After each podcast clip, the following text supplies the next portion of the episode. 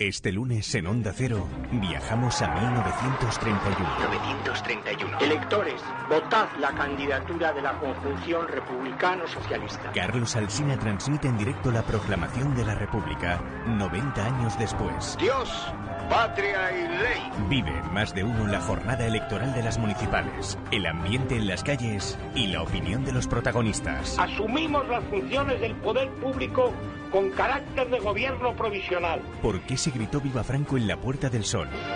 ¿Por qué sonó la marsellesa en los cafés? ¿Fue un recluso de la cárcel modelo el concejal más votado? ¿Quién convenció al rey para que se marchara? 1931, 90 años después. Este lunes, en Más de Uno.